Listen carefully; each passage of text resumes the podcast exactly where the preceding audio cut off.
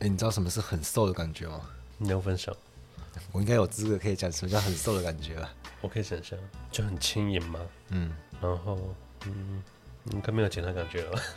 我的体脂是九点一啊，我应该有资格可以说什么叫很瘦的感觉？嗯，很瘦感觉就是你走路的时候，你就很明显感觉到你的关节 不是，被嘎嘎做了什么？你感觉自己像个火柴人一样，你走路的时候就是关节在动而已，你中间那段是透明没有感觉的。这不是挺羡慕我吗？对啊，就这。然后再是还有一个，我不知道是算是缺点，就你突然吃很饱的时候，因为你平常生活已经勒紧裤带，所以你吃饭的时候，你你的肠胃是勒紧的。我那时候吃很多东西的时候，你感觉肚子不会变大，它全部卡在胸口这里。敢不要讲这么废话？但医生跑出来骂我们。哎，我今天那个，嗯，我就买那个海胆回去给阿妈吃。什么海胆？嗯。海胆寿司吃太好了吧？啊，吃太好了吧？看老妈吃可以吧？我很怕他不知道什么东西，我一直跟他强调，哎、欸，这是海胆哦，是海胆哦。海胆不是你的一生之敌了，对吧？他在我身身体上留下不可磨灭的伤痕。啊，就是那个很像玄冥整长，烙印在你身上。哥，我在房间。就是给阿妈吃海胆的时候，吉米在阿妈的房门口一直叫，一直叫，还要吃啊？都 冲他笑了，这不要想了，海胆很贵。他从来没有在我阿妈房间门口那边，哎哎，才在那边一直叫，真是欠揍。吃完出去，吉米很不爽啊。吉米说：“没啊。”被讲的话想喂他，我给他吃一次可以啊。可以啊，对啊，十八年吃一次而已。吉米二十大的时候就给他吃海胆，好，加加油一点。对，哎，可我今天买那个蛮好吃的，我想说，我明天我就买布丁，然后跟加酱油给阿妈吃，看看。已经盲测一下，对，盲测一下。好，欢迎来到今日哲学为你提供最新的哲学资讯，我是表子，我是迪亚哥。我们今天要把这个三元组的最后一块补齐了。什么？就是课题啊，客体还没说吗？主体跟实体跟客体，但是客体是什么？你上次讲完主体跟实体嘛？你有提到客体的这个现象世界，我们是不是已经解决了无限后撤的问题吗？那他怎么解决？干，好，再讲一次，这是操控我人，那又是谁在操控他，对不对？嗯、那操控他的人又是谁在操控他？啊，不是啊，这样这样解决。我说是怎么解决？就是小人在他在怀疑这个时候，它、其实是游戏，他背后是有一个游戏脚本在运行的，这个脚本就是要演。他怀疑自己有没有被操控，他就照脚本演出嘛，就是这出戏就是课题，就我们的现实世界啊，嗯，我们感受到了一切啊，就像说人生如戏就是这样子。然后我们从关系中去把握什么是课题，因为跟课题相对是什么？我们常说主客二元对立嘛，这个主是谁？岂不是主体啊？因为之前说过主体这个翻译问题嘛，那它既没有体，也不是主，它地位很低的，因为主体只是在反映出整个现象世界嘛，它连东西都算不上，它只是一种。它是一个效果，它更像是在读取，因为我们这个游戏是不停的存档，然后在读档，在存档，在读档，因为每个瞬间都是本体论，它都失败了，每一瞬间都失败了，每一次都失败了。但我们的时间是有意义的，就是因为它会写入临时的存档里面，但是读档会去读有意义的部分，像我们去打 BOSS，每一瞬间都在存档，但是我们会读取有意义的部分，就是如果这一刀是有效攻击，我们会去读取它，覆盖过去的存档，所以被操控的角色他是不知道的。对他来说，发生的事就发生嘛，他不会有覆盖存档的记忆啊。我知道，就我去我去拓荒那个 BOSS，嗯，我他妈的我死了二十次，终于打赢了。可过场动画上主角没有，他不知道。嗯、主角说：“哎、欸，看我一路就 我就赢，就赢过来了，没有失败。”他觉得没有失败，就是因为他失败了无数次。因为本体论是一直失败，是失败，但我们我们是在读，是打，是打，所以主体就在读取这个，所以他其实服务性质，他因为他不是主人，他其实奴才，他是负责招待客人。就把这些底层代码招过来嘛，然后生出整个世界，按照规定生出整个世界。因为客体是要按照规定来的，像客人去别人家拜访，也要遵守别人家家里的规定嘛。因为这个定规矩的人就是家里的主人，就是大他者。可是不是可以被忽略掉吗？不行啊，你忽视的话，就代表你没有你选择不进入这个游戏，但你就没办法体验到这这个这些东西。不是啊，我只是一个没有家教的客人而已。因为我们人要有第一人称体验，我们就只能按照大他者的规定，这没办法。只是我们一定要牺牲一部分代价进入佛号秩序，我们才能获得第一人称体验。想要我去同学家玩嘛，然后玩那个电脑游戏，然后看一下啊，我家有电脑，我把它抓回去，我 就把它捷径复制到三点五次片，对，要带要带回家，又不能读。你看你不知道规定，你就没办法。其实我们我们牺牲的代价是什么？就我们之前在讲性化秩序就提过嘛，代价就是主体会被阉割，大哈者是会限制我们享乐的方式。等一下，你说阉割？嗯，被谁阉割？大哈者，他这个系统，他他要转起来的时候，他就是会阉割主体，也是这样子，我们才能体验到世界。因为我本来是可以无条件享乐的。你你知道我小时候怎么玩电脑吗？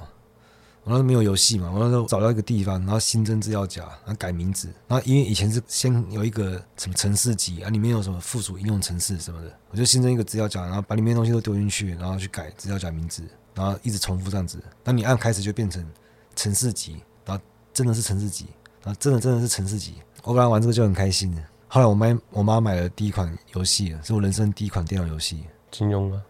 不得不说，我妈这挑的很好，对。挑一个神作，结果我就被阉割了，你知道吗？以后我要享乐，我就只能点金庸群像，知道吗？我要进入游戏，进入这个符号秩序。你看，虽然虽然金庸在当时他自由度已经很高，对不对？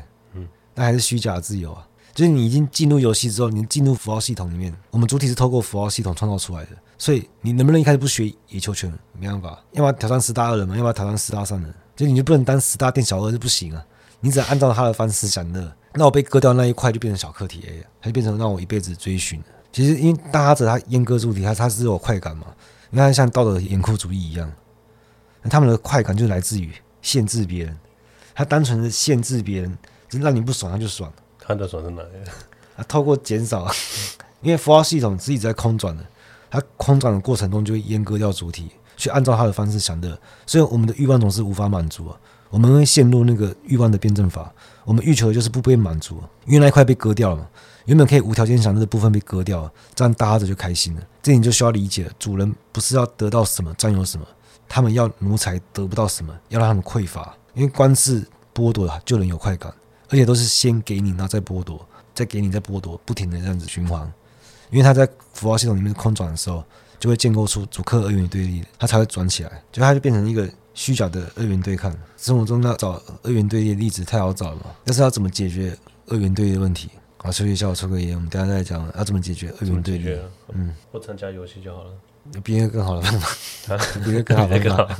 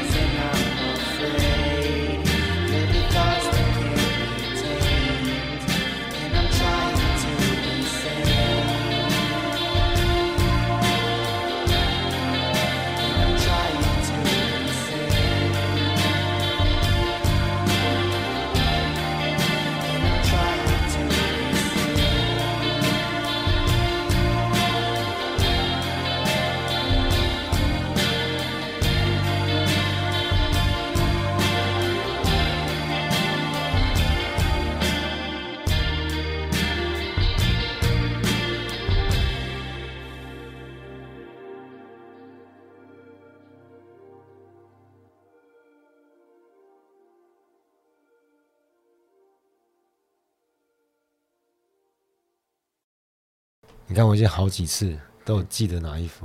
屁啊，这东西，这东西可以拿来说嘴了。我有觉得我自己很棒，因为我做事很谨慎。嗯，虽然我会犯错，但我我会改过。啊，刚我要查那个啦。嗯，我要查那个国王排名，因为你同事看到我，他就说：“哎、欸，我很像国王排名一个角色。”嗯，他给我看图片，想说傻笑，这什么东西？不是，我一看，哎、欸，这个是个大叔，我说干，难道像我像外貌是一个一个十足的大叔了吗？自己都没发现。嗯。可以看一下，啊，这个大叔他眼睫毛很长，嗯，应该是个华丽的大叔。后我照镜子才发现，哎、欸，看我眼睫毛都掉了，掉了，掉了。他说干好可怕，他说他不提我还没发现。嗯，眼睫毛会掉？有啊，老了都会掉啊，都会变细说，你看我下面，那下雨怎么办？反正就没拿来用。有诶、我下我觉得下一我的眼睫毛很有用诶、你现在都几岁了，在淋雨？我不是淋雨。我是没带伞，那你知道他叫什么？嗯，但早上太多了吧？嗯，这个德斯帕，他介绍是什么？啊，哈蒂斯的弟弟，哈蒂斯，对，都有神话。嗯嗯，啊，伟人贪财的重要笑。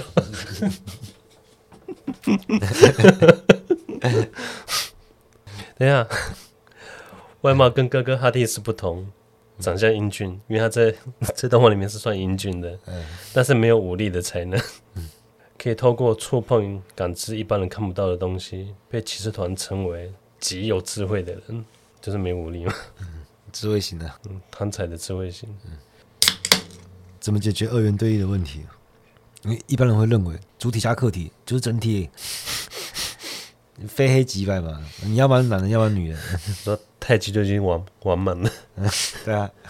可是这是前现代思维，因为因为我们现在运动到新多元主义嘛，你就不会比较不会这么想的。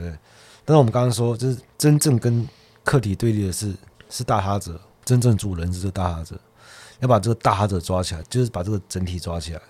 因为小朋友都会这样幻想，不要说小朋友，就是一般人，因为一可是其实一般人思维在思维上还是小朋友嘛。呃，唱多久？然后我们说，就是这些实在论者，他们会说幻想一个图景，但这实在论不是那个唯实论的实实在论，是比较像自然主义的实在论，但不是探讨那个生命什么最终目的的那个自然主义啊。啊，简单说就是相信科学的人，就一般人啊，他就觉得这个世界就很自然的就在这边，那个本来就在这边，天经地义就在这边，就是一般人会这样想啊。如果这个世界是实在论他们描绘的这样子的话。他们就把整个宇宙、这个世界想象成是整体，像《摩尼斯密》中的小人，他会把整个游戏世界想象成整体。你说那一一亩三分地吗？嗯，就是它的全部。但我现在是用，因为我们现在在讨论本体论，不是认识论，所以你要用抽象思维。这个可以被操控的这个小人，他的身体就这个模组，他也是在这个游戏世界之中，整体跟部分的关系嘛，还是在整个游戏世界里面有一个模组的这个小人。我们来看，这会出现什么问题？这个小人他在内在会体验到这个世界吗？就是他透过他眼睛看到的世界，这是不是也是世界的一部分？你说有个外在的世界，一个无论有没有人都会存在的世界，它就是全部，它就是整体。但我的身体也是这个整体的一部分嘛？那我又体验到整体的世界，又是这个整体世界中的一部分，又分裂出一个世界，对，还是怎样？如果它真的是整体的话，它就不会符号化。它如果是整体的话，它是怎么在整体之中又产生整体？因为我体验到的世界也是世界的一部分，我大脑对世界的观念也是世界的一部分，我感受到整体世界也是世界的一部分嘛。整体不会承认在它之中还可以找到整体它自己。这个真相很简单嘛，它就不是整体啊，它就不是整体。就这个世界不是实在论描述的这样子啊，就是像那个小人死掉，它不会影响游戏，对不对？游戏还可以继续进行啊。因为这小人还会变成，有时候变成鬼。我那时候不知道玩模拟市民伤害，就是人死掉，他们有时候还要头七啊怎样，还会还会回来。一般人也是会这样幻想的。我死了，但这个世界还在，还会存在，还会有意义。我可以看到我的子孙，也就算我不能看，就是别人也能继续看见这个世界嘛。他会继续过日子，就是我的死活要不影响世界，地球还还是继续转动嘛。他是预设的大他者，或是神类神这类的东西，还会继续照看这个世界。就不需要你来看，不需要你来中介这个世界，因为这个视角很明显不是你嘛，是上帝视角，跟你无关。就算你是整体的一部分，你是你是这个世界一部分的话，如果你死了，对这个整体也没差的话，整体还是整体。真相就是，你死了没差这件事情，因为对整体没有影响，所以这两个东西拼在一起才是更完整的整体。哦，不是你，不是你是整体之外的东西，你是整体之外的东西，再跟整体加起来，你就是一个更大的整体了。嗯，这就是真相了。那你之前所谓的整体算什么整体？因为你的死亡可以对世界没影响，那不就很明显了吗？你的死亡可以去补充整体吗？一般人只要听到这边就可以摆脱实在论的想象了，没有任何影响力，我不配有这个本体论地位，就是对这个世界的补充。我之前就会跟一个人聊到，他他说他很反对知识怎样，不配反对什么？反对知识，他很讨厌知识。知识，嗯，对，反对知识，对，他觉得人类太自大了，认为人类应该渺小，就不配去理解宇宙的真理什么的。他就像动物一样，像畜生一样活着就好。但既然这样子的话，他他如果他不喜欢知识的话，他又一直宣扬他的知识，怎样？他宣扬知识，对啊，他的知识就是人类太自大了。哦，他就不懂什么叫做我的渺小就是另一个真相，因为我们也看出来，我们之前拎起来的那个整体，它是虚假的整体。